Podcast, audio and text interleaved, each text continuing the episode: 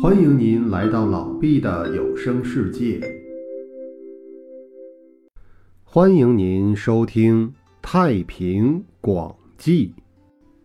墨子名叫狄，是宋国人，在宋国做官，担任大夫之职。他平时既研习经典，也勤于修炼道术，曾写了十篇文章，号称墨子。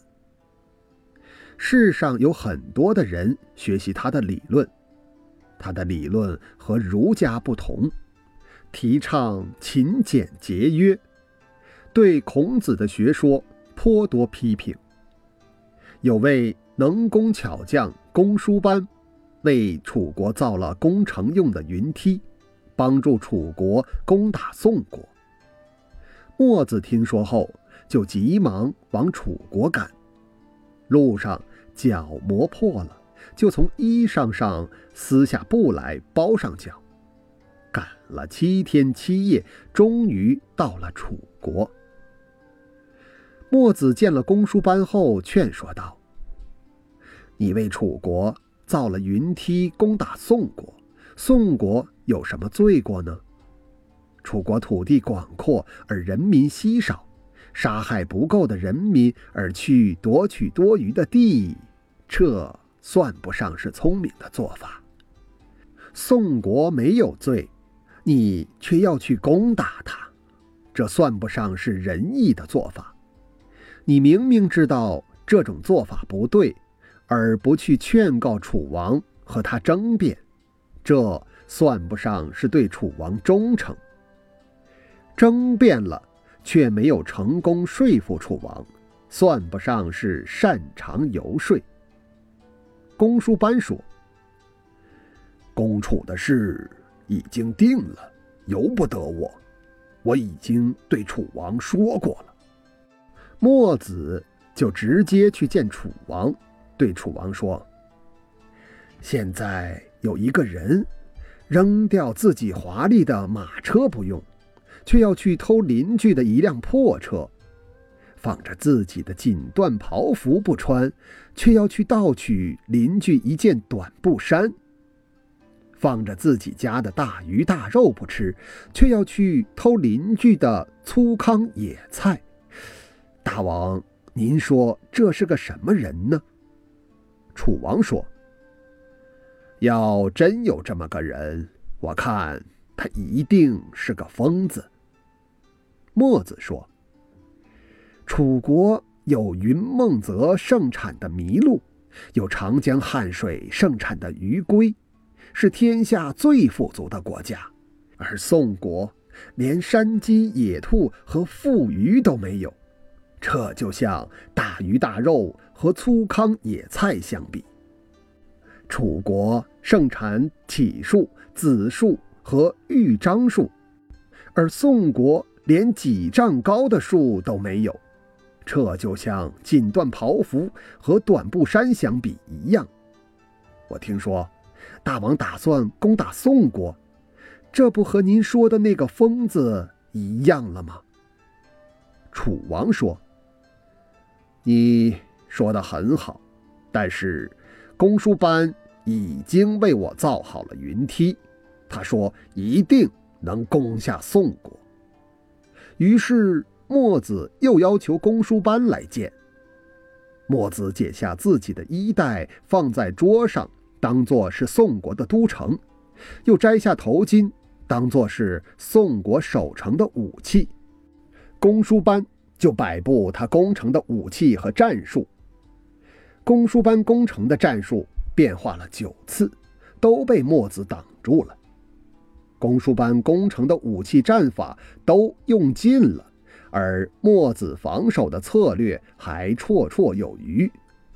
公输班说：“现在我已经知道攻破你的办法了，但我不说。”墨子说：“ 我也知道你将用什么方法攻我，我也不说。”楚王问：“是怎么回事？”墨子说。公输班的意思是，只要杀了我，宋国就守不住了。可我的弟子秦华黎等三百人，早就带着我的守城武器，在宋国都城上等着楚国的进攻了。就是杀了我，也无法让宋国的防御武器和战术断绝。楚王只好停下来，不再攻打宋国。墨子活到八十二岁那一年，自己感叹地说：“世间的事我已经看透了，一个人的福禄、荣誉和官位不是能长久保持的。我将离开纷杂的尘世，追随神仙赤松子去漫游。”后来，墨子就进了周狄山，专心致志。修炼道术，一心想得道成仙。这时，他经常听到左右山间有读书的声音。他睡下以后，有一个人到他跟前来，拿衣服替他盖上脚。一天，墨子就故意等着，忽然发现有一个人，就起来问那个人：“？”莫不就是这山岳中的神灵吗？又或者是渡人脱世的神仙吗？希望您能稍留一会儿，传授给我一些修道的要诀。那位神仙说：“我知道你诚心修道，所以特地来见你。你有什么要求呢？”墨子说：“我想长生不老，寿命。”和天地相同。于是，那位神仙就授给他写着修道要诀的绢书和用诸草配制药丸的秘方，以及道教的法则、戒律和阴阳五行变化的经书，一共二十五篇，并对墨子说：“你本来就有仙风道骨，又聪慧通灵。”得到这些东西后，就能成仙，不需要再拜师学道了。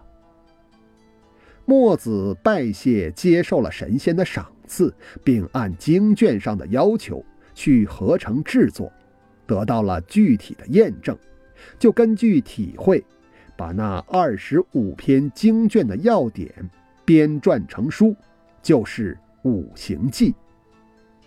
墨子修成了地上的神仙，隐居起来，避开了战国时代的纷争混乱。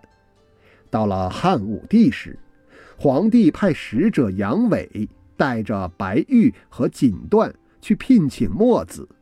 墨子艰巨不出山，使者看墨子的容颜，仍然像五十来岁的人。墨子周游五岳之地，不固定。住在一个地方。以上便是墨子的故事，感谢您的收听。